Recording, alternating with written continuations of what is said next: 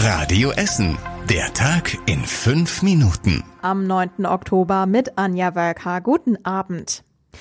Uns beschäftigen natürlich die immer zu steigenden Corona-Zahlen in unserer Stadt. Es ist eine ernste Situation, hieß es von Oberbürgermeister Thomas Kufen gegenüber Radio Essen. Heute Mittag gab es eine Videokonferenz von Kanzlerin Merkel mit den OBs und Bürgermeistern der elf größten deutschen Städte. Auch Essen mit OB Thomas Kufen war mit dabei. Da wurden einige Maßnahmen als Reaktion auf die steigenden Corona-Zahlen abgestimmt. Die Bundeswehr und das Robert-Koch-Institut sollen demnächst zum Beispiel Experten als Unterstützung in Corona Hotspots schicken.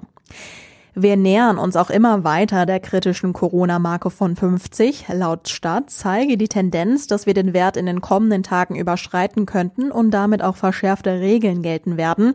Für den Fall ist auch schon eine entsprechende Allgemeinverfügung vorbereitet.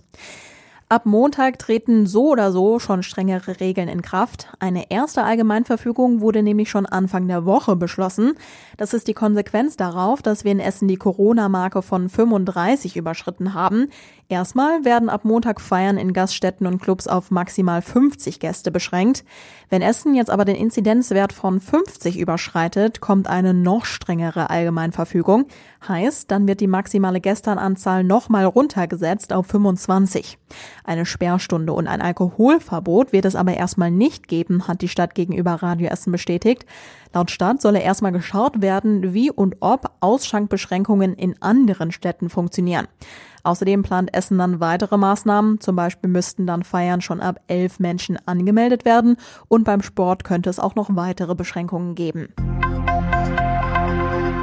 Gestern wurde der große Streik am Montag angekündigt. Dann bleibt unter anderem der Müll bei uns in der Stadt stehen, die Recyclinghöfe sind zu, die Schwimmbäder könnten betroffen sein und noch einiges mehr.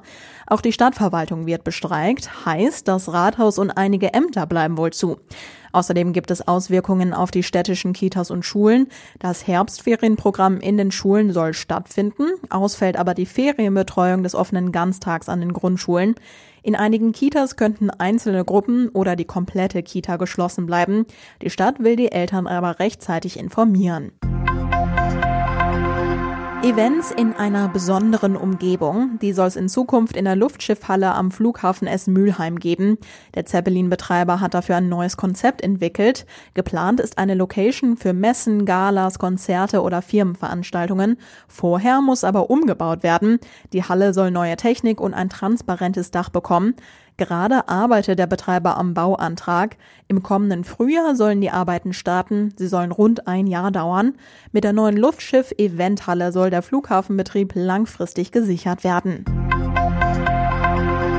Gute Nachrichten für Bahnpendler. Nach dem Tanklasterbrand auf der A40 fährt die S1 ab Montag wieder in beide Richtungen.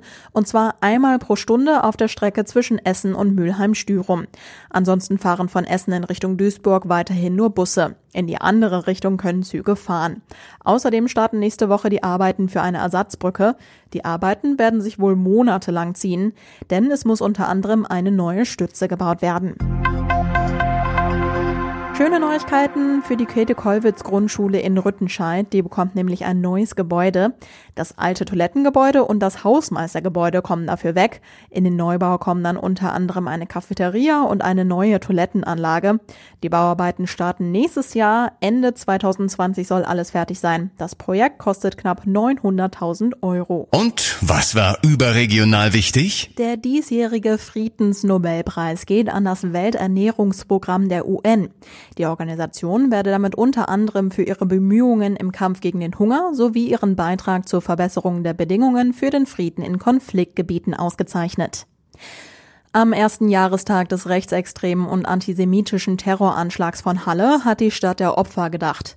Bundespräsident Frank-Walter Steinmeier rief dazu auf, Haltung gegen Antisemitismus und Menschenfeindlichkeit zu zeigen. Und zum Schluss der Blick aufs Wetter. Morgen gibt es viel Wind, zum Start in den Tag gibt es kaum Regen und auch mal ein paar Wolkenlücken.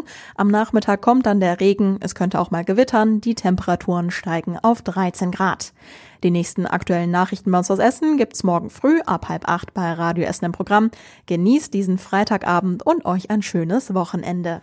Das war der Tag in fünf Minuten. Diesen und alle weiteren Radio Essen Podcasts findet ihr auf radioessen.de und überall da, wo es Podcasts gibt.